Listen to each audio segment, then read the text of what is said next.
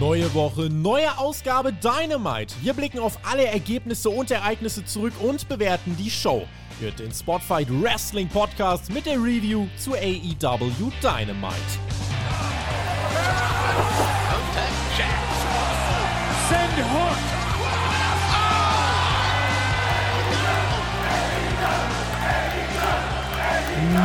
Matchball für AEW im Arthur Ashe Stadion. Es war Zeit für den Grand Slam 2022. Ihr hört und seht den Spotfight Wrestling Podcast. 7000 Tickets weniger als im Vorjahr. Der Mann der Zahlen macht seinem Namen gleich alle Ehre. Aber Dennoch, das wirtschaftlich erfolgreichste AEW Dynamite Event aller Zeiten. Was auch im Ring so erfolgreich wie wirtschaftlich, das besprechen wir jetzt. Mein Name ist Tobias Enke. Ich freue mich, dass ihr live am Start seid. 21.07 Uhr am 22.09.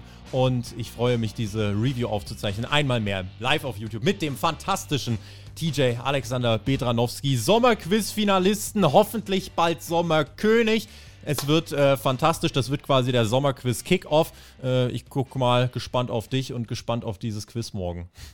Alright, Brother Friends und Sister Friends. Grand Slam steht an und wir sollen einen neuen World Champion küren bei AEW. Wer wird's denn werden? Moxley gegen Danielson. Kein Match auf der Welt ist so heiß erwartet wie dieses, außer natürlich das große Rematch vom Sommerquiz-Finale letztes Jahr. Morgen TJ gegen Shaggy. Shaggy, ich bin heiß auf deine Krone. Wenn ihr euch jetzt beteiligen möchtet im Chat, es sind schon über 130 Leute mit live am Start, dann macht das doch sehr gerne. Einerseits erstmal über einen Daumen nach oben, da freuen wir uns natürlich, über einen Kommentar zu dieser Show. Ich habe auf Twitter nach Schulnoten gefragt, da dürft ihr euch auch sehr gerne beteiligen, natürlich auch in den Kommentaren. Und wenn ihr sicher gehen wollt, dass wir eure Nachricht lesen, dann sind Superchats eine super Möglichkeit, um uns A zu unterstützen und B eure Meinung äh, hier für uns hervorzuheben und dann können wir das auf jeden Fall mit reinnehmen. TJ, wir können einfach mal direkt hart reingehen. Wollen wir jetzt wirklich über die Stage wieder reden, dass das relativ ähnlich war zu, zu immer? Oder wollen wir äh, vielleicht äh, direkt reingehen? Nee, du hast dir ist was aufgefallen. Ja, offensichtlich möchtest du über die Stage reden, sonst würdest du es ja nicht ansprechen. Also, aber ganz ehrlich, das war doch besser als bei den meisten Pay-per-Views. Also, das hatte jetzt mehr einen uniken Look als Pay-per-Views oder Dynamite. Ich fand das schon gut mit der großen Leinwand hinter den beiden Tunnels und auch die LED-Bühne. Das sah schon gut aus. War das Setup vom letzten Jahr im Kern. Man hat aber zwei Sachen verändert. Zwei Sachen hat man verändert. A, man hat hinter der Stage fettes Pyro gezündet, was man letztes Jahr nicht gemacht hat. Und das war nicht dieses Dynamite Piu Piu, sondern das war Dusch. Das ging richtig gut steil. Das andere, warum ich sagen würde, es war trotzdem schon besser inszeniert als letztes Jahr die Beleuchtung war eine ganz andere. Du hast so, also einmal andere Beleuchtung, die Halle war heller insgesamt. Äh, da waren so Strahle, die immer in die Weite geschossen haben und ganz, ganz oft haben wir auf Kamerakräne äh, geschaltet, die wirklich dir gezeigt haben, ey, das ist ein Stadion, das ist groß. Also von der Produktion hat sich das abgesetzt und das hat, weiß nicht, wie es dir ging, bei mir definitiv dazu beigetragen, von der ersten Sekunde diese Show doch war keine normale Dynamite-Ausgabe. Definitiv. Also das ist ja eh so ein großes Problem bei AW-Hallen zu filmen und dazu gehört auch die Beleuchtung. Oftmals ist AW in großen Hallen, aber es schaut gar nicht so groß aus.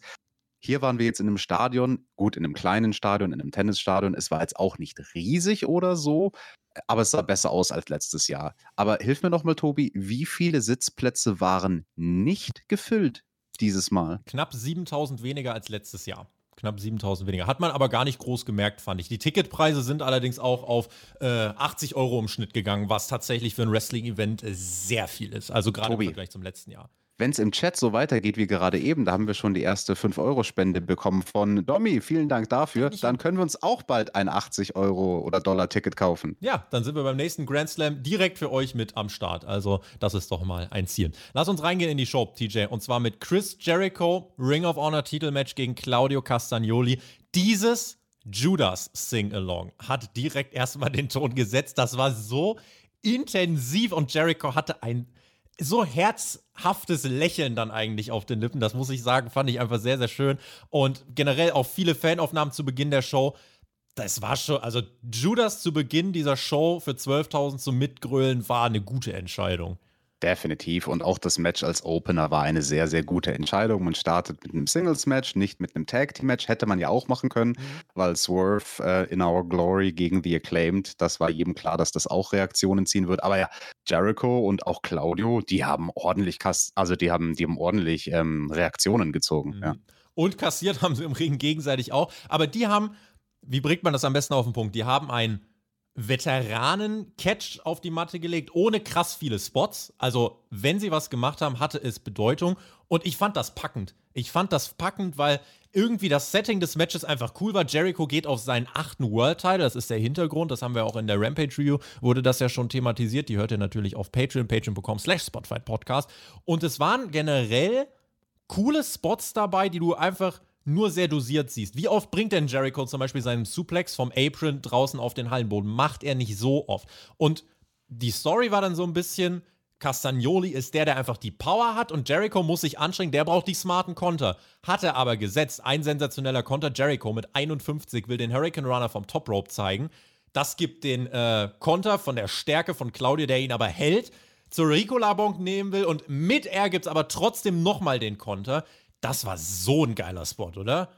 Definitiv. Also die Spots, die sie gemacht haben, die haben gewirkt in diesem Match. Ja, fand ich richtig gut. Und das Durchhaltevermögen ja, von, von Jericho mit den Kontern ist brauchte weiter diese Willensstärke. Die Ricola-Bomb kommt dann letztendlich, macht den Deckel nicht drauf. Es gibt dieses ganz lasche Kickout von Jericho. Claudio will dann anziehen. Es gibt einen Mid-Air-Codebreaker ebenfalls zum Nearfall. Wir sehen die Walls of Jericho. Claudio kämpft, die Crowd ist da und er kontert dann. Jericho findet sich im größten Swing New Yorks wieder. Das freute die Crowd und Jericho war danach auch ganz schön dizzy, muss man sagen. Und zum Ende des Matches, Jericho will dann den Baseballschläger sich greifen, will zuschlagen. Aubrey Edwards sieht das das Ganze, entsorgt den Schläger, das haben wir schon mal gesehen. Und Jericho kontert dann die Ricola-Bomb. Dabei trifft Claudio fast den Referee. Es gibt den Low Blow gegen den Champion und dann der Judas-Effekt. 1, 2, 3.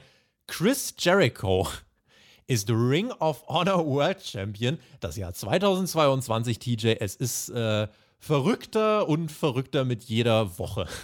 Definitiv, aber den Ehrenkodex von Ring of Honor, den hat er nicht eingehalten. Also das ist natürlich ein Skandal, wenn man einen Ring of Honor-Titel gewinnt auf so eine Art und Weise. Erst möchte er Floyd benutzen, das gelingt nicht und dann macht er den Tiefschlag oder den Tieftritt oder wie auch immer. Also ein Ehrenmann, der würde sowas natürlich nicht machen, aber Referee Aubrey Edwards hat es nicht gesehen. Ja, weiß nicht, vielleicht hätten sie einen Ring of Honor äh, Referee reinstellen sollen, vielleicht hätte der oder die das besser gesehen der Kommentator, der war auf jeden Fall außer sich, der Ring of Honor Mann. Ian Riccoboni, richtig guter Typ, äh, hat mir sehr gut gefallen. Ich mag den, wenn der kommentiert. Äh, übrigens, man hat bewusst übrigens, als man World Champions von Ring of Honor aufgezählt hat, CM Punk rausgelassen. Da übrigens heute auch die Meldung aktuell.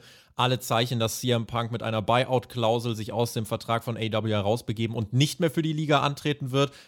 Verfolgen wir weiter. Wenn das spruchreif ist, dann können wir das nochmal thematisieren. Ansonsten, TJ, pass auf. Geiles Match. Jericho kann dieser ganzen Ring of Honor AEW-Sache in meinen Augen ein bisschen mehr Wertigkeit verleihen. Es bleiben im Kern natürlich weiter zu viele Titel, aber Jericho holt jetzt seinen achten World-Teil. Das ist erstmal an sich prestigeträchtig, deswegen habe ich mit ihm als Sieger kein Problem. Du kannst mit Jericho jetzt einen Ring of Honor Pay-Per-View Headline, du verkaufst dafür mehr Tickets. Fein.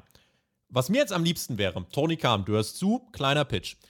Dark und Dark Elevation kennt er, ne? Guckt dir wahrscheinlich nicht. Warum? Weil nichts passiert. Es ist es sind nothing happening Shows. Da werden nur Statistiken geschönt. Ich habe tatsächlich jetzt mal diese Woche wieder bei beiden reingeschaut. Das sind zwei bis vier Minuten lange Matches von AEW Lower, Mid und Undercardern gegen lokale Menschen, die keiner kennt.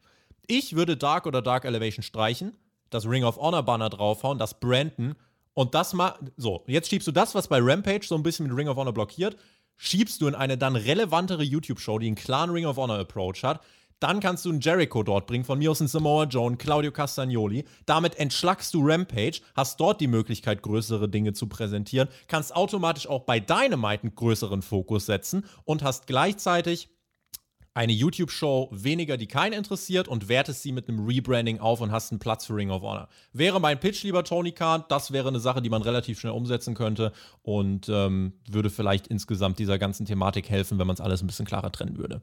Ja, kann man machen, wird der Tony Khan aber vielleicht nicht machen. Aber er hat schon manche von den Dingen, die wir hier in den Reviews angesprochen, umgesetzt. Also vielleicht erhört er deinen Wunsch.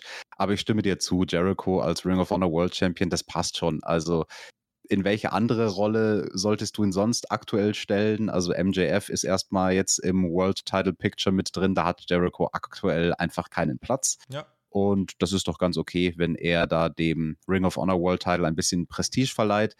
Ich meine, dem Claudio bricht das auch kein Zacken aus der Krone. Er hatte den Titel jetzt und er hat ihn ja nicht ganz, also er hat ihn unfair verloren. Ja. Das muss man halt einfach so sagen. Und ähm, die Szenen danach fand ich sehr interessant. Also wenn wir überlegen, in welche Richtung wird es mit Jericho gehen, weil dann kam ja die Jericho Appreciation Society die Rampe runter und alle freuen sich und die beiden Mädels sind auch dabei und ganz, ganz hinten der Daniel Garcia mit seinem Pure-Title. Ja, dann gibt es hier so ein äh, High Five in Richtung Jericho aber das war nicht so wirklich enthusiastisch. Und das ist ja eine interessante Dynamik. Also, dass wir jetzt bei der JAS zwei Ring of Honor Champions haben, den Pure Champion und den World Champion. Also, Tobi, wenn das mal nicht das perfekte Kanonenfutter ist, dass die beiden aneinander geraten. Do Nächster it. Main Event vom Ring of Honor Pay-Per-View. Beide Titel. Unification, dann Ja. gibt es einen Titel weniger. Ja! Ja, geil. Und dann ankündigen, äh, dass man eine YouTube-Show draus macht und dafür Dark oder Dark Elevation streicht. Und guck mal, äh, äh, Freunde, schreibt uns gerne eure Meinung zu diesen Szenarien oder schreibt uns, dass ihr es doof findet, aber äh, konstruktiv bleiben. Wir bekommen einen kurzen Shot von New York City und sind dann zurück im Stadion, sehen nochmal den Rückblick auf den Sieg von Jericho. Nach dem großen Titelgewinn im Opener geht's weiter mit dem Tag-Team-Titelmatch und lauten Berufen für Swerve in Our Glory. Swerve war am Start mit äh, bestimmt sehr fantastischen Musikmenschen. Fabulous hieß der. So, dann ertönte die Musik von The Acclaimed. Das Dach flog im hohen Bogen. Kinder haben Scheren dabei. Die wollen sich scissern mit ihren Eltern. Sie tragen Shirts. Scissor me, Daddy. Ja, TJ, komm, lass uns auch einfach mal, lass uns auch einfach mal richtig abscheren hier so. Äh, das ist natürlich für alle YouTube-Zuschauer ganz fantastisch, für alle äh, auditiv äh, bei uns äh, Zuhörenden. Wir haben uns gerade gescissert. Dieser Rap von Max Caster danach hat natürlich auch gesessen. Nicht Swerve in Our Glory, mehr, äh, was, was hat er gesagt? Äh, Swerve, Also er Swerve in Our Hole, äh, Glory Naja, Hole also- oder so. Glory Hole, also ich, ich weiß ja nicht, was das sein soll. Also googeln, das, das, nicht da, nee, das, das habe ich noch nie gehört. Also irgend, irgendein glorreiches Loch oder so, keine Ahnung. Äh, ansonsten, also ich weiß gar nicht, ob, also Papa Gunn weiß auch gar nicht, wie ihm geschieht. Die acclaimed auf einer Welle der Euphorie das Stadion singt, Oh, scissor me, Daddy. Es sind Geschichten aus dem Paulanergarten, das, das gibt's halt aber auch nur im Wrestling so auf diese Art und Weise. Und TJ, ich möchte nochmal betonen, das kannst du nicht planen, ne? Das ist wohl so. Das ist halt einfach organisch entstanden und der Act ist over. Und wir haben es ja in den letzten Wochen schon gesagt. Also es müsste mit dem Teufel zutun oder zugehen, das zu verbucken. Wir claimed müssen eigentlich beim Grand Slam die Tag Team Titel gewinnen. Sie sind Ja. so over, aber hat's Tony Khan auch gemacht, ist die Frage. Das Pay-Per-View-Match war ja so stark, dass es schwer werden sollte, das zu toppen. Die Crowd hat das auch erstmal hingenommen. Man hat äh, die Heels viel dominieren lassen und die Story war, es ist irgendwie von dem, was im Ring passiert, noch nicht so diese goldene Nacht. Es fügt sich noch nicht so alles zusammen für The Acclaim. Keith Lee dachte sich zum Start erstmal, ich zeige einen dicken Hurricane Runner. Kann man machen. Ähm, und das Wrestling-Match bestand halt aus mehreren Bausteinen. Der eine Baustein war das, was im Ring passiert und der andere Baustein war das, was The Acclaimed zwischen den Moves verkauft hat. So dieses, ah, es läuft nicht. Äh, Der Blick auch immer zu Billy Gunn, so, oh, was sollen wir machen? Und der hat auch immer mal wieder so ein bisschen den Input gegeben, ah, nee, da müsst ihr das machen und das machen. Das war schon insgesamt äh, ziemlich cool. Bowens wird auf die LED-Rampe geschleudert und es läuft weiter nicht. Daddy S muss seine Mann weiter motivieren. Keith Lee bekommt Oberwasser, will einen Moonsault zeigen, der geht daneben, Caster macht sich heiß, will das Blatt wenden, Swerve ist es aber, der die Boombox einsetzt trifft aber Keith Lee. Blockbuster von Bowens. Max Caster kann perfekt zum Elbow springen, TJ. Ja, Das Knie. Das, Was ist mit dem das Knie? Knie. Es, funktioniert nie. Das, Ah. Ja, und dann tatsächlich der perfekte Moment ruiniert wieder, weil das Knie von Max Caster kaputt ist. Ich glaube aber beim Pepe war es tatsächlich Bowens. Äh, Max Caster jedenfalls fällt dann aber vom Top Rope und schon wieder so ein Moment. Es will einfach nicht passen. Aber die Dinge, sie fügen sich. Denn ein bisschen zu sehr wollt äh, Swerve in Our Glory wissen, legen sich draußen mit Billy Gunn an. Keith Lee will eigentlich dafür sorgen, nee, komm, Swerve weg da. Aber der geht weiter auf Billy Gunn los. Dafür fängt er sich in Fame-Esser. Im Ring dann der Mic-Drop. Es gibt äh, im Count noch einen Uppercut von Bowens gegen Keith Lee. Und dann bis zur letzten Sekunde bleibt es spannend. Eins, zwei, drei. Und wir haben im zweiten Match den nächsten Titelwechsel. Wir machen genau das Richtige. Danke, Tony Khan. The Acclaimed sind neue AEW World Tag Team Champions. Knapp 14 Minuten geht das Match. Direkt schießt Konfetti in die Luft. Es ist ein großer ja. Moment. Die Crowd feiert. Und auch wenn es während des Matches ruhiger war und dieses Match inhaltlich nicht den Pay-Per-View getoppt hat, der Moment am Ende, auf den es ankommt, wie New York seine neuen Tag Team Champions feiert, wie The Acclaimed diesen Erfolg feiert, das war cool. Und man ist auch lang drauf geblieben. Also hier am Finish habe ich nicht viel auszusetzen. Und die Story des Matches fand ich eigentlich ziemlich smart, muss ich sagen. Ja, also das Finish werde ich aber morgen noch toppen. Tobi. Also wenn es am Ende vom Sommerquiz Konfetti regnet Puh. und König Betranowski gekürt wird, ja. oh ja, oh ja, dann erinnert sich keiner mehr an die Acclaimed im Stadion. Ich sag's dir. Nein, aber das war ein das war ein großer Moment. Also das hat mir sehr, sehr gut gefallen, hat mich sehr glücklich gemacht. Ich denke, alle unsere Zuhörer und Zuhörerinnen. Also wer diesen Titelwechsel nicht sehen wollte, das kann ich dann eigentlich nicht verstehen, muss ich sagen. Mhm. Die waren so over, die mussten gewinnen. Und das Match war anders als das beim Pay-per-view. Also ich würde sagen, das Match beim Pay-per-view war besser und vielleicht auch sogar deutlich besser. Das haben wir da ja sehr detailliert analysiert. Das war ein Match mit zwei Storylines was es beim Pay-Per-View gab. Jedes ja. Team hatte so seine eigene Problembaustelle. Und ja, hier waren es dann die vertretenen Rollen bei The Acclaimed. Das fand ich schön. Also, dass diesmal nicht Bowens die Schwachstelle war, der ja körperlich immer der schwächere Mann ist, oder er wird zumindest so dargestellt, sondern dann ist es halt eben Caster. Und dieser geplante Fuck-up, den sie da machen beim ersten Mic-Drop, wo er halt vom wir haben es ja nicht so ganz gesehen. Also wir, er purzelt irgendwie ins ja. Bild. Wir haben nicht die totale Kameraeinstellung gesehen, sondern er purzelt irgendwie ins Bild. Wir erwarten, dass er im hohen Bogen fliegen müsste, ja. aber er strauchelt irgendwie ins Bild. Das Knie ist irgendwie kaputt. Er hält auch sehr, sehr gut. Also ich glaube, da haben einige Leute. Deswegen, äh, es wurde auch direkt ruhig in der Crowd, ne? Ja, ja, ja. Also das wurde für ein, zwei Minuten ruhig. Also nicht nur so für ein paar Sekunden, sondern das Publikum war so richtig so, hat er sich jetzt wirklich verletzt? Weil der Matchfluss wurde gestört. Tobi, schneid dir nicht die Zunge ab mit deiner Schere. Tobi macht ganz viele Faxen für diejenigen, die uns nur auditiv hören.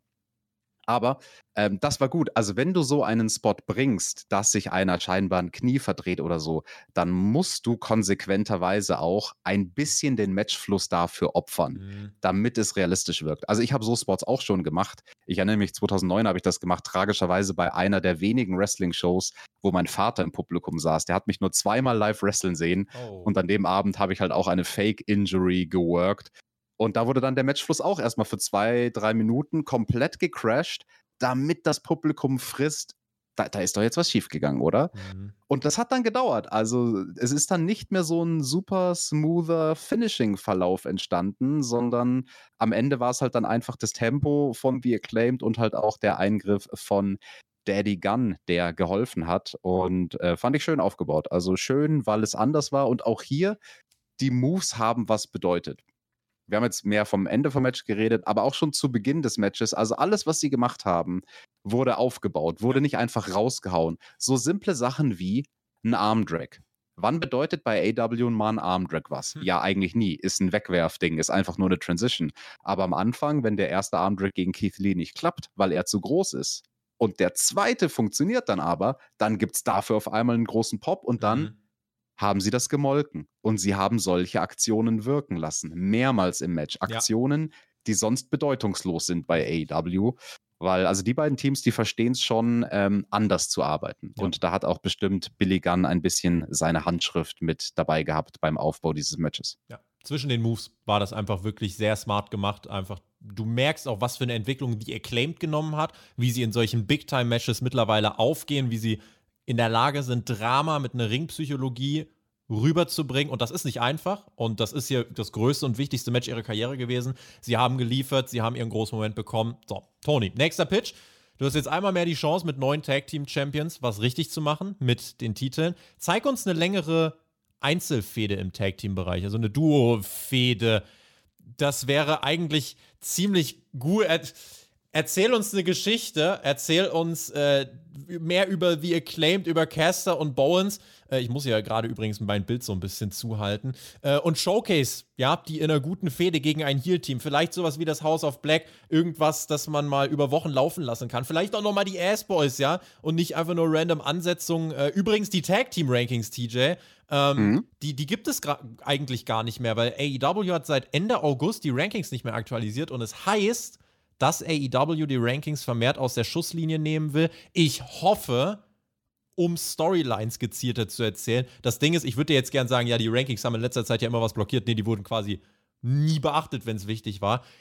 Ich hoffe einfach, die Tag Team Division hat eine neue Chance, erneut durch diese Champions. Nächste Woche muss es eigentlich nochmal eine Antrittspromo geben, ein, ein Siegesrap und dann muss eine Storyline erzählt werden. Über Wochen und nicht einfach, ne, hier kommt jetzt mal FTA und dann mal die S-Boys und dann mal House of Black und dann ist wieder ein Pay-Per-View. Ich möchte eine Geschichte haben. Ja, das wäre dann halt auch anders als bei anderen Titelgewinnen der Vergangenheit. Ne? Das haben wir besprochen, dass Teams gerne mal auf einem Plateau sind, nachdem sie die Tag Team Titel gewinnen. Und das wollen wir eben bei Wir Claim tunlichst nicht sehen. Ich bin aber auch guter Dinge, dass die jetzt einen anderen Title Run haben werden. Also ich, ich habe wirklich Momentum, die Hoffnung. Das kriegst du ja gar nicht. Also wie willst du das so schnell totkriegen?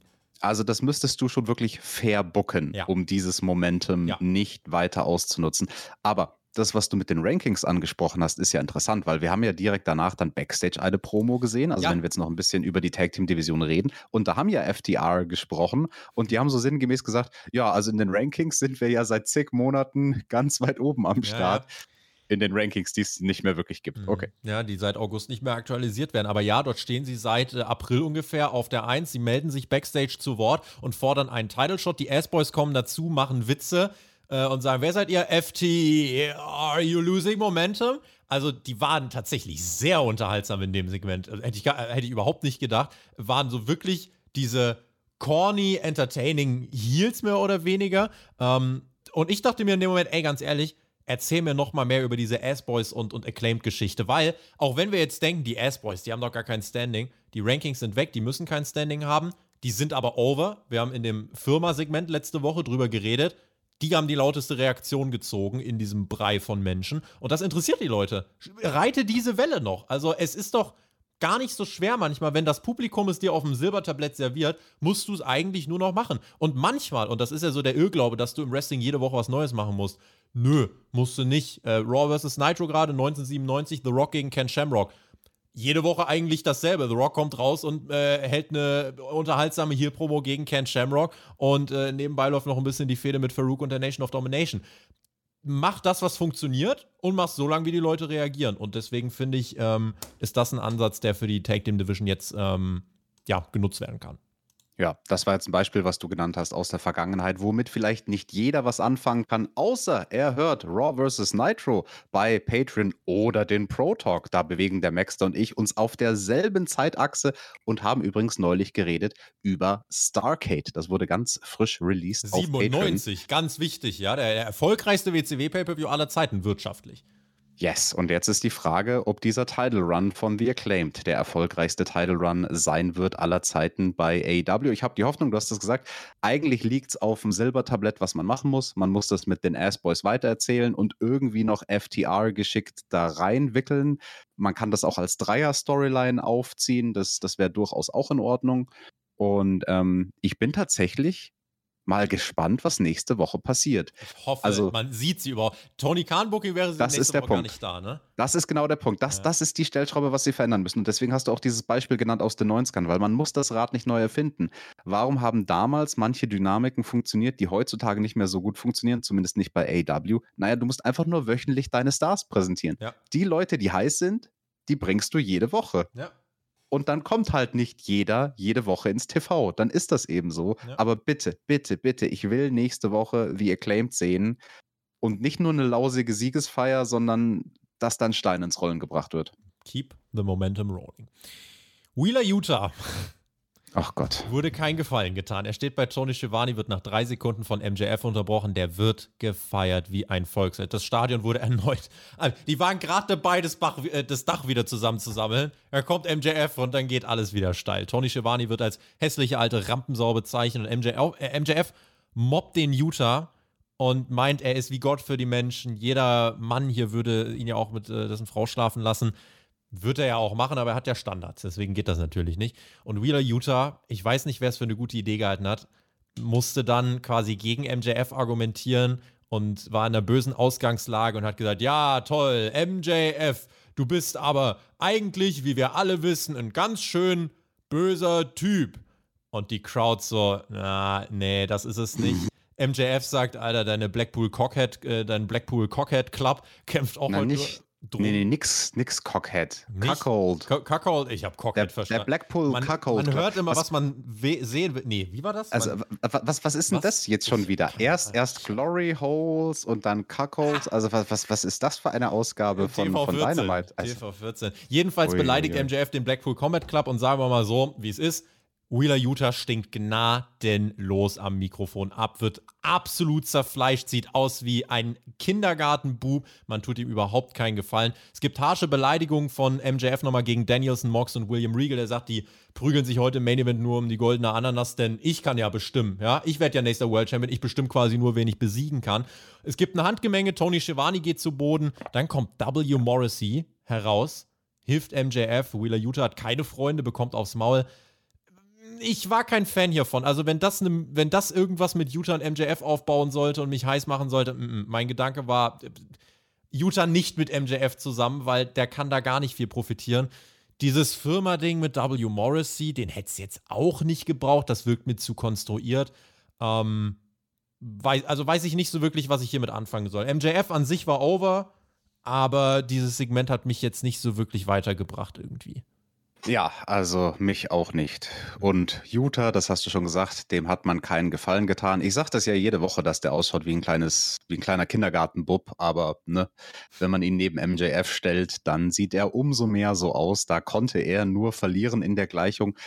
Und warum man das macht, da bin ich mir nicht so sicher. Also war das Tony Khan nicht bewusst, dass Wheeler Utah da echt sehr schlecht abschneiden wird? Ich weiß es nicht. Also tatsächlich bin ich gerade ehrlich gesagt auch an dem Punkt, wo ich sage, die Leute wollen MJF als Face feiern. Eigentlich musst du fairerweise sagen, in der Wrestling-Historie kommt es nie so gut als Promoter, wenn du versuchst, wochenlang gegen die Reaktion der Fans zu kämpfen. Das organische Mittel wäre, MJF tatsächlich erstmal Face zu turnen. So komisch das jetzt klingt, aber die Leute wollen's, es funktioniert. Warum sich dagegen wehren? Also schreibt uns da sehr gerne eure Kommentare äh, unter das Video, das würde mich interessieren. Aber ich würde jetzt tatsächlich ernsthaft überlegen, sollte man MJF nicht tatsächlich Face-Turn und äh, mit ihm, ja, in eine andere Richtung gehen, mal auch out of the box. Aber Tony Khan hat sich auf der Pressekonferenz nach dem letzten Paper hingesetzt und gesagt, ja, die Fans dürfen machen, was sie wollen, aber wir ziehen unser Ding durch und das wird schon toll und äh, ja. Mal gucken, wie es Naja. da weitergeht. Also vielleicht passiert es ja auf organische Art und Weise, dass wir am Ende des Abends einen World Champion haben, wo sich das Publikum denkt, och nö. Hm.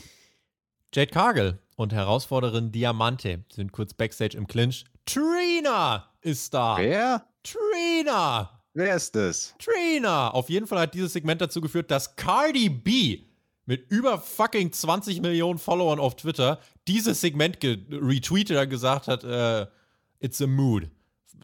Kannst sagen, was du willst. Dann hat das Segment irgendwas erreicht, auch wenn es mir jetzt nicht so viel gegeben hat. Aber tatsächlich, Jade Cargill darf man nicht unterschätzen, hat eine größere Mainstream-Wirkung, als wir glauben, weil die ist relativ gut vernetzt mit äh, relativ großen Popstars auch. Ähm, deswegen, Also, ja. An der Stelle sollten wir vielleicht nochmal erwähnen, wer denn ihr Ehemann ist, weil das wird jetzt im AW-Programm nicht häufig erwähnt oder so. Ne? Das ist die Frau an der Seite von Shaquille O'Neal. Ne? Also die hat schon äh, Connections und so ist ja nicht. Und ja gut, äh, wenn das sieht auf Social Media, dann bitteschön. Ich weiß zwar jetzt immer noch nicht, wer diese Trina ist und was die da soll, aber von mir aus.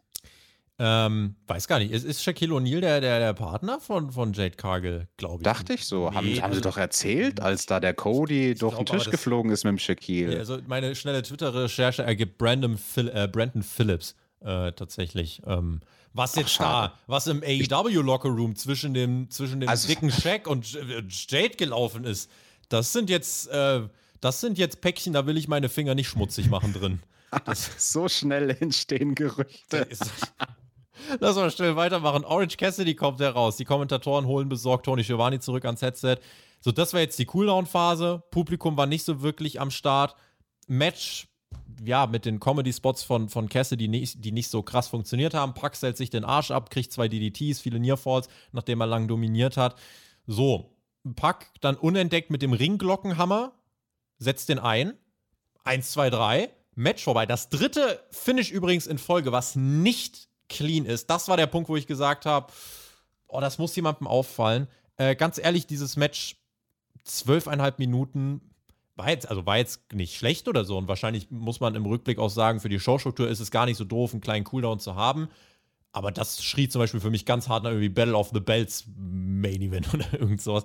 Aber nicht nach Grand Slam. Das war, das, Match hat mich nicht so abgeholt. Und auch, wie gesagt, drei unclean Finishes am Stück, feiere ich nicht so. In Interessant. Also, da sind unsere Wahrnehmungen diesmal ein bisschen anders. Das Match ist bei mir besser weggekommen als bei dir. Mhm. Pack gegen Orange Cassidy, weil ich es mit diesen Augen gesehen habe. Ich habe geguckt, okay, jetzt habt ihr mit den ersten zwei Matches von der Cardstruktur her alles richtig gemacht. Es war gut, mit Claudio und Jericho zu starten, weil dann hast du erstmal ein Singles-Match. Das ist prinzipiell immer eine gute Basis, erstmal simpel zu starten, nicht mit irgendeinem crazy Multiple-Man-Match. Warum? Damit du dann darauf noch aufbauen kannst. Damit dann so etwas wie ein Tag Team Match was Neues ist. Oh, es ist anders. Es sind mhm. doppelt so viele Leute im Ring.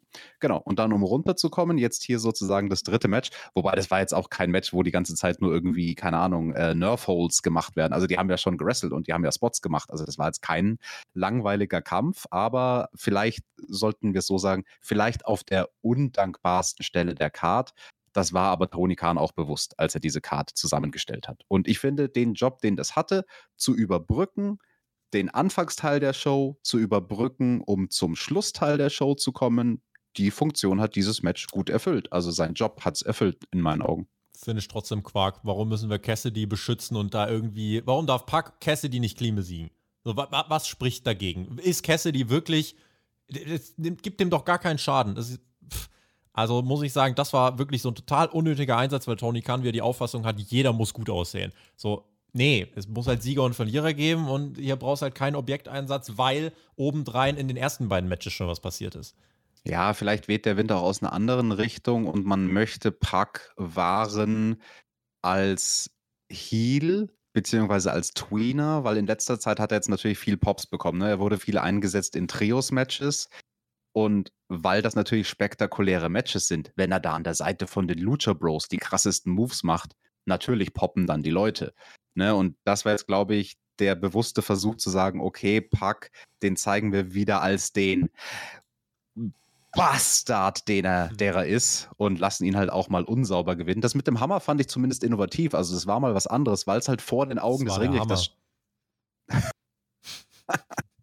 weil es halt vor den Augen des Ringrichters stattfindet. Ne, er zählt im Ring und außerhalb des Ringes, Pack verdeckt es mit seinem Rücken. Das fand ich schon ganz gut gemacht, muss ich sagen. Ein ähm, paar Notizen, die ich zu dem Match habe. Mhm.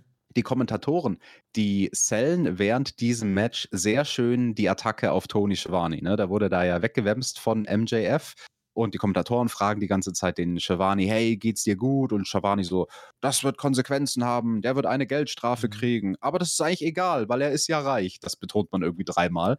Gut. Ähm, ich fand den Spot mit den Shotgun-Dropkicks cool. Also da hat Orange Cassidy mal was anderes gemacht am Anfang, wo er da diese hämischen Kicks ans Bein macht und packt nur so, come on, mhm. come on. Und dann kriegt er halt eben den Shotgun-Dropkick, macht aber selbst einen krasseren zurück. Das fand ich ganz cool. Der Fosbury Flop, den sollten wir erwähnen, also den Dive, den Pack gemacht hat, äh, wo er ein bisschen, ja, die Rotation nicht ganz geschafft hat, ein bisschen zu seitlich gesprungen ist. Er ist eigentlich sehr hart auf die Hüfte geknallt ja. und ja. hat hat Orange Cassidy kaum erwischt. Die Kommentatoren haben es auch versucht, irgendwie zu retten und dann Taz so am Kommentar, ja, er hat ihn mit der einen Hälfte von seinem Unterschenkel am Kopf erwischt ja, nee, er ist an ihm vorbeigeflogen, aber sah vielleicht im Kamerawinkel nicht ganz so eindeutig aus.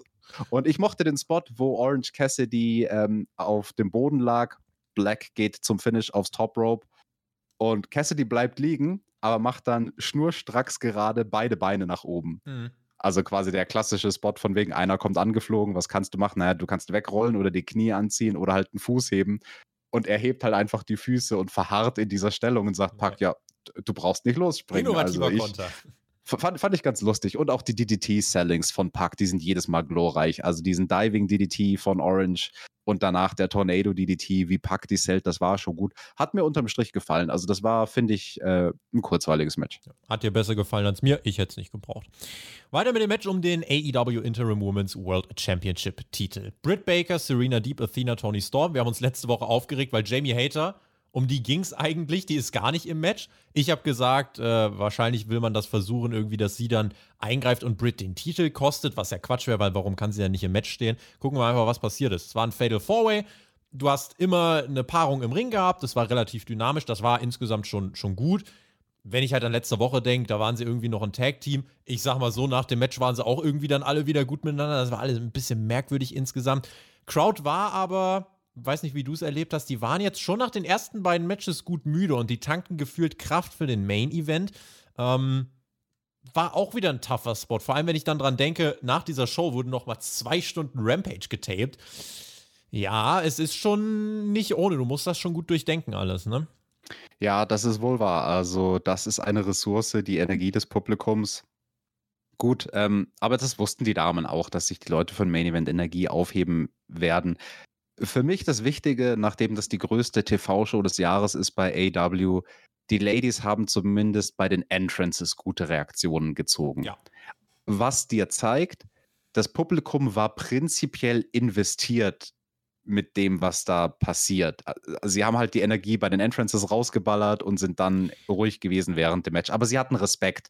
Also ja. es, es gab, es, es war ein sehr japanisches Publikum bei diesem Match eigentlich. Also immer wenn es schöne Spots gab, zum Beispiel auch von Serena Deep am Anfang, die macht tolle Manöver, einen innovativen Double Pin gegen die beiden Babyfaces oder dann auch eine Double Submission direkt hinterher gegen die beiden. Ja da gab es schon immer den Respektsapplaus vom Publikum, so hey, ihr strengt euch an, aber es war jetzt halt nicht wie bei The Acclaimed gegen Swerve in Our Glory. Man, man, hat sich definitiv Gedanken gemacht, kreative Sequenzen eingebaut. Jeder durfte hier auch gut aussehen zu einer Phase. Das Ding ist, hinter dem Match steht keine sinnvolle Geschichte, ergo du bist im Storytelling inhaltlich von der Psychologie einfach ein bisschen limitierter gewesen. Und das hat dazu geführt, dass du insgesamt, ähm, ja, dass du insgesamt dann einfach ein paar Problemchen dann hattest. Und naja, Athena, die konnte sich dann letzten Endes, äh, konnte die sich relativ gut nochmal showcasen. Also die hat mir gut gefallen und hat sich Pops abgeholt. Die Crowd hat das appreciated. Und dann am Ende, relativ random eigentlich, nach neuneinhalb Minuten, Einrollersequenz von Storm und Baker, Storm pin Baker, Match vorbei. Cleanes Finish, Yes. Äh, wir haben vorher noch übrigens einen Samoan Drop gesehen, den sollten wir vielleicht auch ansprechen, äh, bei dem sich, äh, ich glaube, Athena hatte, wen hatte sie? Serena Deep und Britt Baker, glaube ich. Und, ähm, oder wer auch immer, auf jeden Fall fällt sie auf das Gesicht von Britt Baker, was dazu geführt hat, dass Britt Baker aus der Nase geblutet hat. Ich weiß nicht, ob ah. sie gebrochen war, auf jeden Fall. Britt hat durchgezogen, hat das mit dem Blut, das kann sie ja, hat das einfach weitergeworkt. Am Ende das Finish war so ein bisschen random, so ein Roller und vorbei. Vielleicht hat man das Match auch ein bisschen verkürzen müssen, das weiß ich nicht. Aber das war so ein bisschen. Ah. Ich habe am Ende des Matches und vor allem mit dem, was danach kam, habe ich mir erneut wie letzte Woche gedacht, gebt den Frauen ein prominentes Segment, damit erreicht ihr vielleicht mehr als mit dem Match.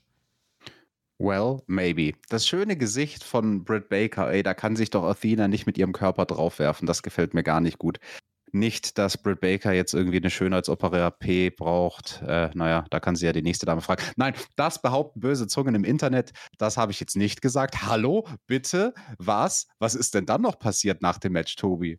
Da muss ich direkt mal meine Kamera putzen hier. äh, was, danach, was danach noch passiert ist, willst du wissen? Naja, es gibt einen Beatdown von Baker gegen Storm. Britt blutet eben weiter aus der Nase. Serena Deep, die gerade noch Gegnerin von Britt war, denkt sich, ja komm, wir sind Freunde, ich attackiere die auch. Deswegen war die Ansetzung auch Quatsch ein bisschen. Ja. Und ähm, ja, dann kommt eben Jamie Hater nach draußen, macht den Run-In. Wie letzte Woche, kurz der Stare-Down und dann attackieren beide wieder Tony Storm. Und sind wir ehrlich, wir können jetzt weiter darüber philosophieren, dass das, was jetzt hier passiert ist, nicht so wirklich sinnvoll war. Wichtig ist das, was jetzt passiert ist, das bleibt ja. im Kopf. Darüber ja. müssen wir reden, denn es ertönt eine Musik, ein sehr geiler Theme-Song. Ja. Von dessen Lyrics ich ein bisschen weniger halte als von der Melodie, das ist aber was anderes. Zum um was geht's bei den Lyrics? Ist das nie, erzählst du mir nachher. Ja, erzähle ich dir nachher.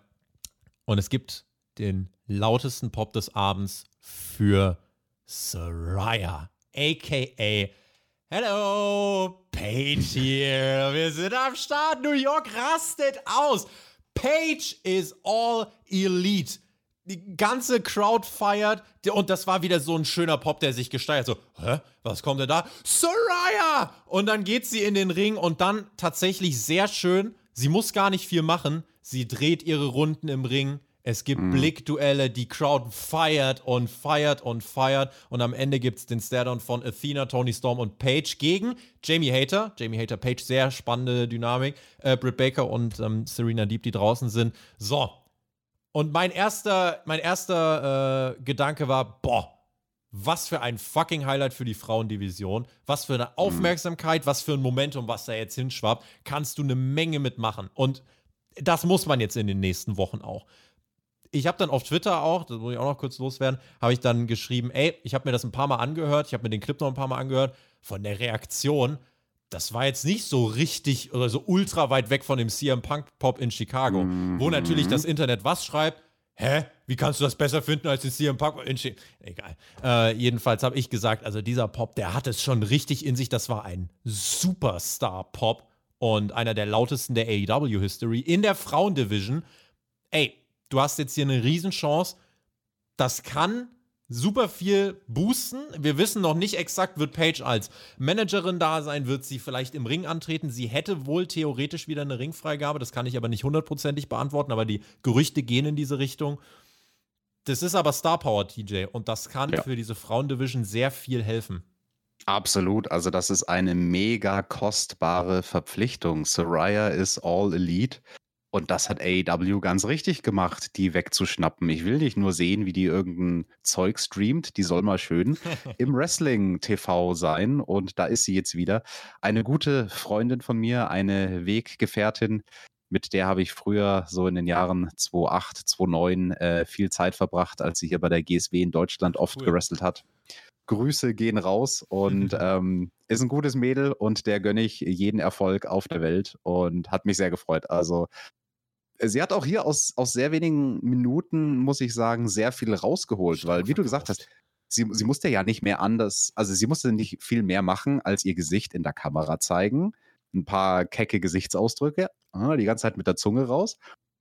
Dann dieses pinke Outfit war ganz cool mit ja. der pinken Jacke. Das war ein bisschen ein neuer Look. Also es war so ihr ähnlicher Look vom Material der Klamotten her, aber es war anders, weil es in einer anderen Farbe war. Das, das ist schon gut. Also einfach, ne, bei so einem Comeback oder wie auch immer du es nennen willst, Debüt, ist es ja beides in diesem Fall irgendwie auf eine gewisse Art und Weise, ist es wichtig, einfach ein bisschen einen neuen Anstrich zu haben. Du hast schon immer noch das gleiche Produkt, du verkaufst dich, mhm. aber ein bisschen mit einem anderen Look. Und ähm, das fand ich schon sehr, sehr gut. Und wie du gesagt hast, dann hüpft sie da im Ring rum, macht ihr, ihr Tänzchen sozusagen, was wir vom Entrance kennen. Tänzchen kann man es nicht nennen, aber du weißt, was ich meine. halt ja. ihre, ihre, ihre Signature-Pose oder ja. wie auch immer. Ihre Taunt würde man jetzt bei 2K sagen. Ja. Und ähm, das hat mir sehr, sehr gut gefallen. Also ich hatte großes Strahlen im Gesicht. Ich freue mich. Das ist mir total egal, was sie da macht, ob sie wrestelt bei AW oder nicht. Das ist zweitrangig. Sie bringt Star Power, wie du auch schon gesagt hast. Und der Chat, der sagt uns das auch. Also ähm, ich sehe da sehr viel Begeisterung gerade in unserem Live-Chat und sehr viele Smileys. Die Leute freuen sich und sind happy und ähm, tolle Verpflichtung. Die Frauen sind das Top-Thema tatsächlich nach dieser Ausgabe, musst du dir überlegen. Also das ist wichtig. Es muss weitergehen es braucht eine Storyline. Ich bin zum Beispiel total offen für so eine Art, ja, Women's Revolution bei AEW Storyline, so ein bisschen. Dass jetzt irgendwie die guten Seelen wollen gegen äh, die bösen Frauen vorgehen. Oh, Irgendwas. Können, können, können, sie, können sie die Bellas noch verpflichten? Ja. Sind die aktuell Free Agents? Ja, Kann man die noch holen? Und dann Six-Woman Tag Team Belts. So, da haben wir es doch schon wieder. Ähm, nein, aber ich muss sagen, insgesamt einfach eine Verpflichtung, die auf vielen Ebenen Sinn macht. Alles redet über die Frauen jetzt bei AEW. Macht was draus. Also das Talent ist da. Du hast mit Soraya jetzt jemanden, der Leute hochziehen oder die Leute hochziehen kann. Sie weiß genau, wie sie sich verkaufen muss. Sie weiß genau, welche Posen die Leute von ihr sehen wollen. Dieses mit der Zunge raus und so.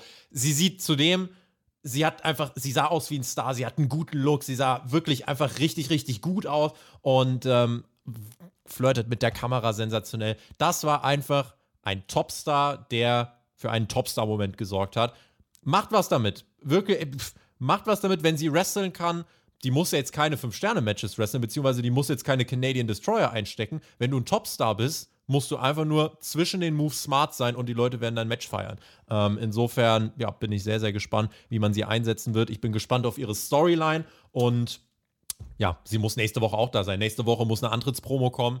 Hello, Paige here oder Saraya here, this is my house. Irgendwas muss da kommen, das finde ich nice.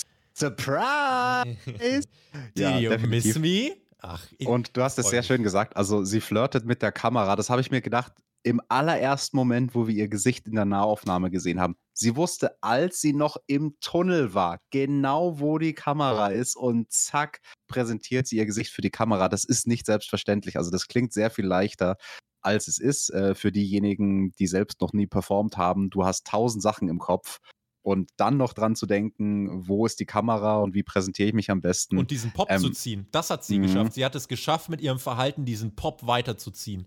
Und ja. das finde ich, also du merkst, die Frau weiß, wie sie sich verkaufen muss und deswegen macht was damit, AEW. Eine sehr gute Verpflichtung. Also oft sagen wir auch, ah, Roster zu voll. Äh, bei den Frauen ein Topstar, ein Anker in der Division. Bitte, macht das und äh, macht und das aus. Vielleicht müssen wir eine Sache noch sagen, die eigentlich selbstverständlich ist, aber wir haben es jetzt noch nicht angesprochen. Mhm. Vielleicht wird sie nicht antreten im Ring bei AW, wer weiß das jetzt schon, aber sie kann zumindest die weiblichen Talente backstage coachen durch genau solche Sachen. Ja. Sie ist jetzt vielleicht nicht diejenige, die den Leuten beibringen kann, wie man optimal einen Sharpshooter ausführt oder irgendeinen anderen Move, aber sie kann solche Sachen sagen. Wie workt ihr euer Gimmick? Wie maximiert ihr eure Minuten? Wie präsentiert ihr euch das am besten? Wie holt ihr am meisten raus bei eurem Entrance etc.? Und ähm, dafür alleine schon ist sie, denke ich, sehr, sehr kostbar. Habt bitte die Geduld und schreibt uns jetzt mal eure Meinung zu Soraya in die Kommentare. Auf dem Weg dahin gerne den Daumen nach oben und vielen lieben Dank an über 300 Live-Zuschauer am Donnerstagabend auf YouTube. Das wird eine spannende Entwicklung. Das ist das Top-Thema und ich bin sehr gespannt, wie ihr darauf reagiert und wie viel die zieht, die gute Page. Also kann man mal gucken, äh, vielleicht überschätzen wir das auch gerade und das war einfach nur eine krasse Reaktion jetzt einmal und es wird abebben. Ich glaube es aber nicht. Ich glaube, die Frau kann jetzt mehrere Wochen am Stück wird die starke Reaktion ziehen und äh, sie weiß wie. Ich bin gespannt. Am Freitag ist AEW Rampage. Zwei Stunden wird das Ganze gehen und wir bekommen ein einleitendes Videopaket. Darby Allen ist mit dem Leichensack durch die Gegend äh, gefahren. Keiner fragt ihn kurioserweise, warum. Es ist einfach gesellschaftlich anerkannt, mit einem Leichensack unterwegs zu sein. Naja, und dann sagt er, ich bin unterwegs zu einer Beerdigung im Arthur Ashe Stadium und damit gehen wir in den Rundown für AW Rampage Grand Slam, Darby Allin und Sting gegen das House of Black. Zudem die Golden Ticket Battle Royal für den Number One Contender Spot auf den World Title. Die wird's geben. Jade Cargill gegen Diamante, die, äh, TBS Title, Hook und Action Bronson gegen 2.0, Jungle Boy gegen Ray Phoenix, die beide aber übrigens auch in der Number One Contender World Title Battle Royal Golden Ticket Grafik sind. Hook! Und Action Bronson gegen äh, 2.0 habe ich schon gesagt, aber ich wollte Hook nochmal schreien. Eddie Kingston gegen Sammy Guevara. War Joe. Samoa Joe und Wardlow wie random. Gegen Tony Nese und Josh Woods noch mehr random. Und Lights Out Match. What? Powerhouse Hobbs gegen Ricky Starks. So, TJ, meine Kamera ist auch echt komplett lost heute. Warum nicht sowas wie Pack gegen Cassidy kürzen oder weglassen oder Frauenmatch als Segment machen irgendwas, damit wir noch eine Promo wenigstens von Hobbs und Starks machen können. Warum einfach out of nowhere nach, die, nach den ganzen drei Minuten Segmenten, nach einem drei Minuten Pay-Per-View-Match jetzt Lights Out? Warum? Äh, aus dieser Feder hat man bisher viel zu wenig gemacht. Das hat mich richtig abgefuckt. Und diese Golden Ticket Number One Contender Battle Royal, obwohl wir einen Typ mit einem Chip für einen Number One Contender Spot haben, fühle ich auch nicht. Erzählt eine Geschichte. Ich meine jetzt meine Kamera scharf. Ja, mach das mal. Geh mal zu Soraya ins Coaching und lass dir beibringen, wie man gut mit der Kamera arbeitet und wie man am effizientesten sein Gesicht zeigt, Tobi. Ja, ähm, die Rampage-Card ist äh, durchwachsen, muss ich sagen. Diesmal wird keiner von uns beiden die Review machen. Das ist ja mal sehr kurios. Äh, mhm. Äh, der Peer und der Herr Flöter werden das machen. Stand jetzt. Also für diejenigen, äh, die darauf Bock haben, auf Patreon gibt es das dann zu hören. Diese hoppala, guck mal, du kannst mit deiner Kamera nicht umgehen, ich kann mit meinem Mikrofon nicht umgehen. Also, wir sind live. Verzeiht es uns. Es war ein langer Arbeitstag für uns beide. Tobi hatte Redaktionsschluss und ich hatte Deadlines. Wir sind durch. Wir sind durch. Aber ja, ähm, was soll ich noch sagen zur Rampage Card? Das mit dem Lights Out Match, ja, ist vergeudet, absolut. Also, dass das jetzt nur quasi kurz vorher angekündigt wird und nicht irgendwie die letzten Wochen groß gemacht wurde, das hättest du ja richtig hypen können, dass du Bock drauf kriegst, so, oh wow, was werden die beiden mit Gimmicks machen? Ähm, ich hoffe nur, dass sich nicht das Match von All Out wiederholt. Vier Minuten, Lights Out. Weißt die Lichter gehen aus und wieder an. Meine Befürchtung ist, es wird das letzte Match, also muss es, weil Lights Out. Und ich sag dir, äh, die Leute werden dann vier Stunden in diesem Stadion gesessen haben. Da eine starke Reaktion zu kriegen, wird alles andere als einfach. Also die können da raushauen. Ich habe aber echt so ein bisschen die Befürchtung, dass es untergeht. Ähm, Naja, also wenn die da den explodierenden Stacheldraht auspacken, dann gibt's schon Reaktionen, mein Freund. Ich finde es schade, dass man diese Fehde so verpulvert hat. Da, also irgendwie, Bisschen. Da Bisschen Glas vielleicht. Glas kann man auch anzünden, habe ich mal gemacht beim Tournament of Death. Mm. Da, Rochambeau durch brennendes Glas vielleicht. Hammer. Mhm. Ähm, Wardlow, vielleicht auch da noch kurz ein Kommentar zu, völlig random. Samoa Joe und Wardlow, zwei Champions, die Gürtel haben, aber eigentlich ist das auch scheißegal, sind jetzt ein Ja, Random aber Tag das- gegen das- Tony wurde- und Josh Woods. Also, das wurde ein bisschen aufgebaut beim Ja, letzten Rampage. Hast du denn die. Review nicht Doch, gehört, die aber ich das mit ist, gemacht habe? ich will Wardlow in einer Einzelfehde sehen. Ich will nicht mit Ja. Samoa Joe jetzt sehen. Ja, aber ist Titelinflation. Nicht jeder Champion kann gerade prominent dargestellt werden. Tut mir leid, TNT-Champion Wardlow. So, es war übrigens smart, dieses Page-Debüt so zu setzen, wie man es gesetzt hat, weil jetzt war die Crowd wieder on fire. Es war Zeit für den Main Event. Mark Henry, wie war das? Well, Ja. it looked like there's been enough. Ja. It's time for the main event. So sieht's aus und da geht's nämlich um den AEW World Championship Titel. Nix Interim, es geht ums Ganze. John Moxley gegen Brian Danielson. Wild Thing wird gegrölt. Und wir sehen vor dem Match TJ MJF mit dem Chip im Publikum sitzen. Und ich glaube, die Leute in der Arena haben die ganze Zeit oben auf dem Videowürfel MJF gesehen. Ich habe das Gefühl, das könnte für die Reaktion des Matches eine Rolle gespielt haben, weil es zwischendurch doch auch sehr oft sehr ruhig war. Kann das was damit zu tun haben und was hältst du davon, dass man MJF die ganze Zeit in seiner Loge gezeigt hat? Also ich fand es gut umgesetzt erstmal. Man hat ihn gut gesehen. Es war gut ausgeleuchtet. Du hast vorhin zu Beginn der Review die Scheinwerfer genannt, die diesmal ganz anders benutzt wurden im Arsha, Arsha Ash Stadium. Ich kann es nicht aussprechen. Ey, was ist da los? Du hast mich gerade irritiert für diejenigen, die es mit Video sehen. Der Tobi spielt gerade an seinem Licht. Das hat mich jetzt total kirre gemacht. Was ist da denn auf einmal los? Der hat auch den Scheinwerfer angemacht. Und ja, man konnte MJF gut sehen. Das, das war das Wichtige. Man konnte ihn gut sehen und man hat ihn vielleicht fast schon zu prominent dargestellt. Also das ist so ein bisschen deine Kritik. Ich habe das auch während dem Match ein paar Mal beobachtet. Also dass dann die Reaktionen auf das Geschehen im Ring ruhig waren. Mhm. Aber dann hat MJF irgendwelche Grimassen gemacht, weil er irgendwelche Moves gesellt hat. Und dann hast du ein Lachen im Publikum gehört. Also nicht nur so von zwei, drei Leuten so, sondern von der ganzen Masse. Ähm, ja, fand ich aber nicht schlimm, hat mich nicht gestört. Also lieber so als anders. Und also ich, ich fand den Mehrwert davon wichtig, dass dir klar ist, okay, der MJF, der trägt gerade einen Anzug und der ist auf da oben im Stadion in irgendeiner Loge, der kann jetzt nicht mal eben zum Ring rennen und eincashen. Also du wurdest konditioniert, es wird keinen Cash-In geben. Der wird das jetzt von der Loge beobachten und wir werden einen World Champion sehen und kein Fuck-Finish am Ende Mhm. mit irgendeinem Cash-In. Match selber fand ich wirklich gut. Das war stiff, das war komplett diese Blackpool Combat Club Philosophie, die hier ausgeschlachtet worden ist. Es ging hart zur Sache. Ich weiß nicht, ich glaube Excalibur oder Test war es. A Full Body Attack, weil Danielson hat Moxley pff, ja, gut penetriert. Also der hat ihn richtig, richtig kaputt gemacht, wenn wir schon bei der TV14 Review sind. Ähm, Hallo? der Der, Blackpool Cuckold Club penetriert sich gegenseitig? Cockhead Club, so sieht das aus. Moxley befreite sich auch für ein paar Sequenzen dann und wir sahen immer wieder MJF.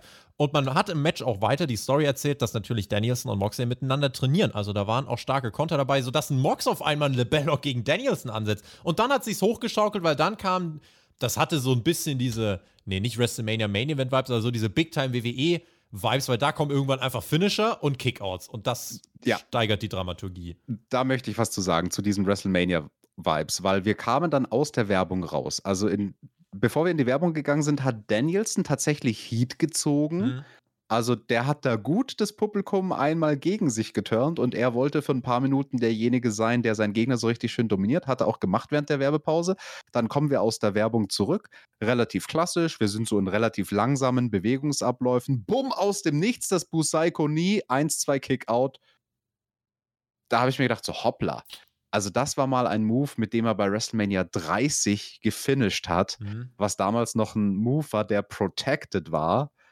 Und jetzt ist es so ein total, keine Ahnung, ein Wegwerfmanöver geworden, beziehungsweise halt kein, kein Wegwerfmanöver im Sinne, dass es nicht wehtut. Also der Gegner, ne, der nimmt da schon Schaden, aber kann halt problemlos auskicken. Das, was für den Taker der Last Ride war, ist aktuell wahrscheinlich so das Busaiko-Nie für Danielson, oder? Ja, so ein bisschen. Also das Busaiko Nie ist mehr als ein Job von Walter und mehr als von Kenny Omega eines seiner Knie, die er so super inflationär macht. Aber es ist nicht mehr die Art Fatal Finish, die es Mhm. mal früher war.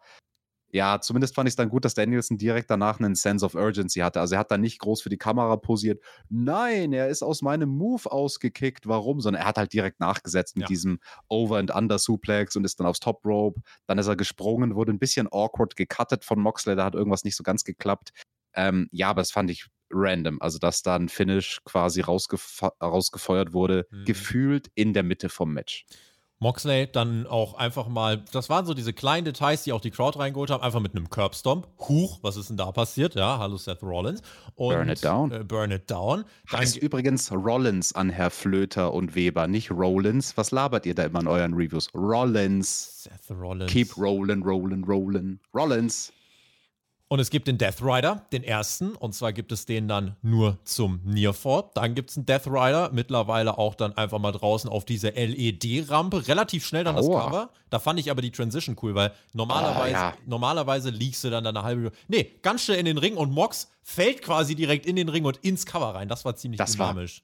Das war super geil und das hat sich auch angeboten, weil diese Rampe war ja leicht Mhm. schräg. Also es war der organische Bewegungsablauf von Danielson, diesen Move so zu nehmen, dass er danach ins Taumeln kommt. Er taumelt in den Ring und Moxley taumelt eigentlich kriechend, krabbelnd hinterher.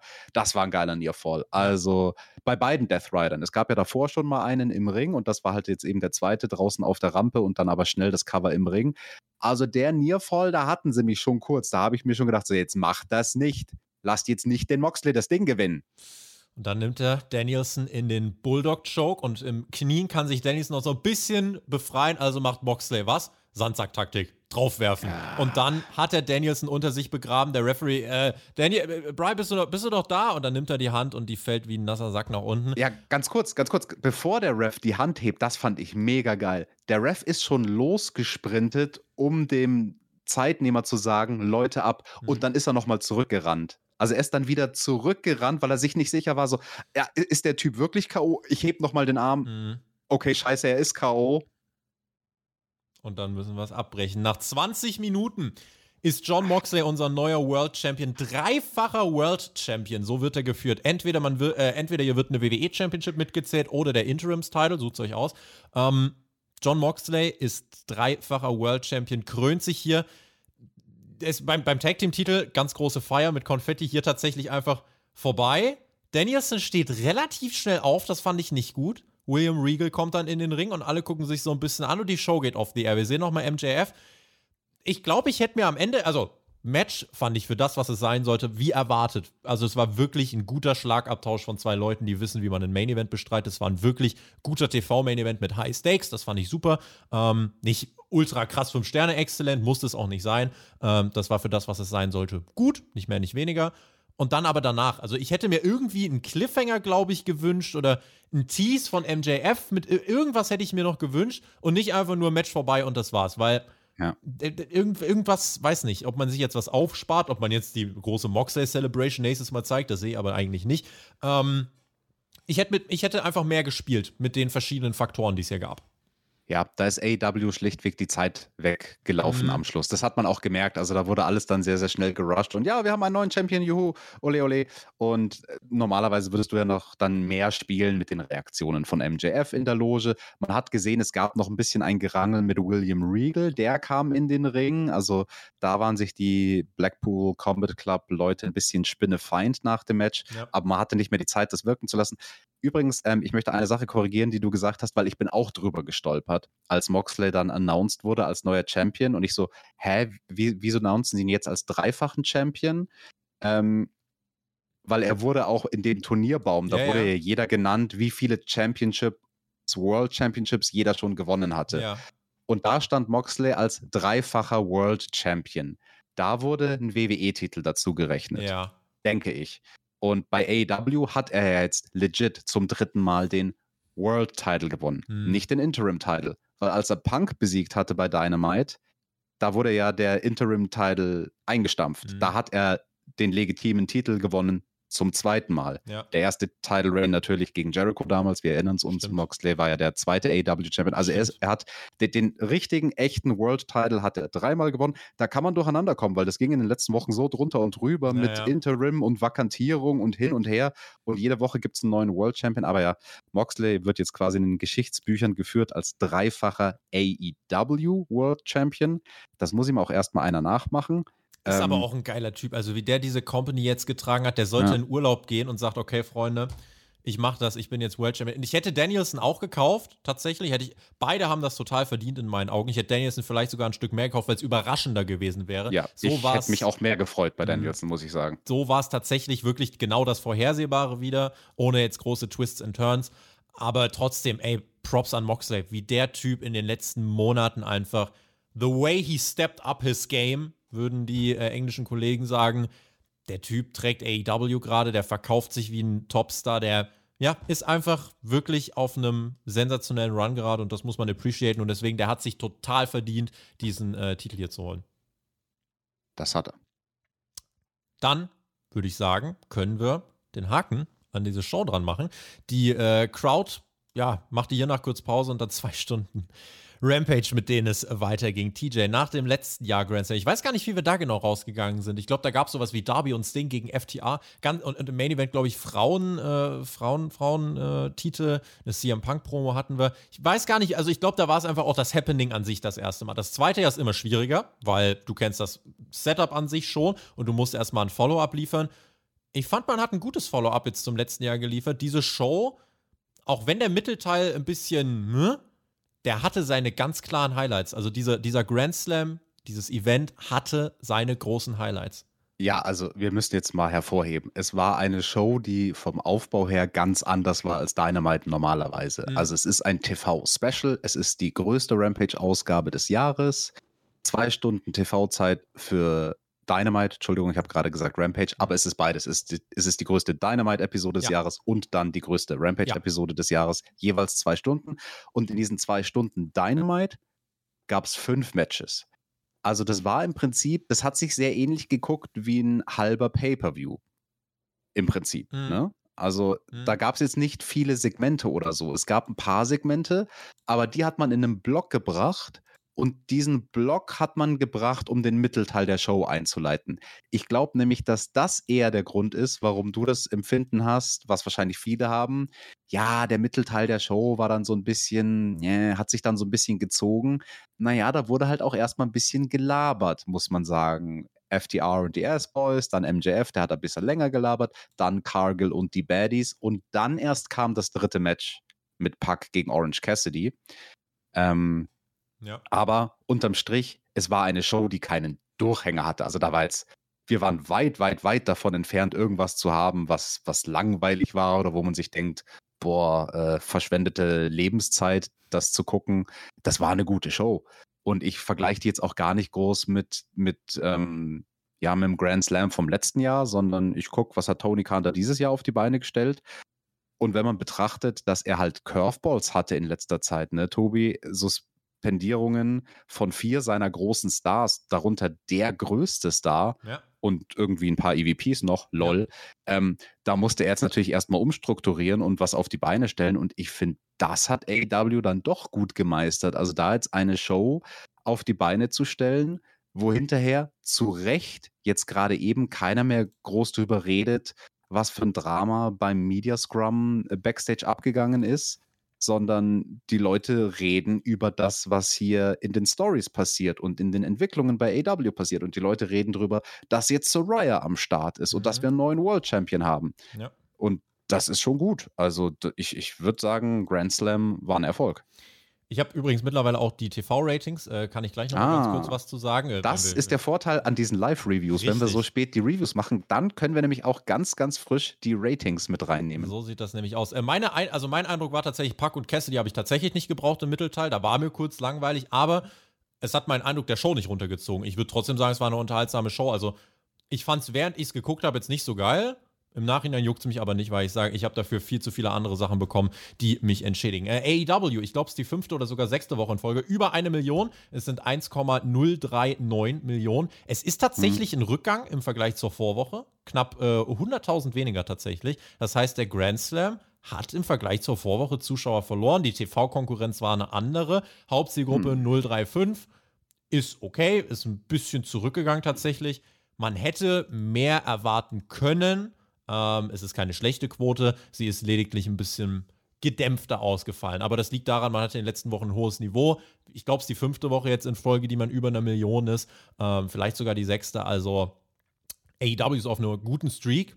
Ohne CM Punk zum Beispiel hält man das jetzt weiter. So, jetzt muss aber die Road to Full Gear dann auf jeden Fall wieder beginnen. Für Rampage wird es auch die größte Ausgabe des Jahres. Da muss dann, muss man einfach mal gucken, was dann da passiert. Und dann bin ich sehr gespannt auf nächste Woche. Es ist wie so ein bisschen wirklich, das ist eigentlich jetzt die Ausgabe nach All Out nächste Woche so ein bisschen, weil jetzt mussten wir die Wochen nutzen, um so ein bisschen zu rearrangen und zurückzupuzzeln und Titel und so weiter.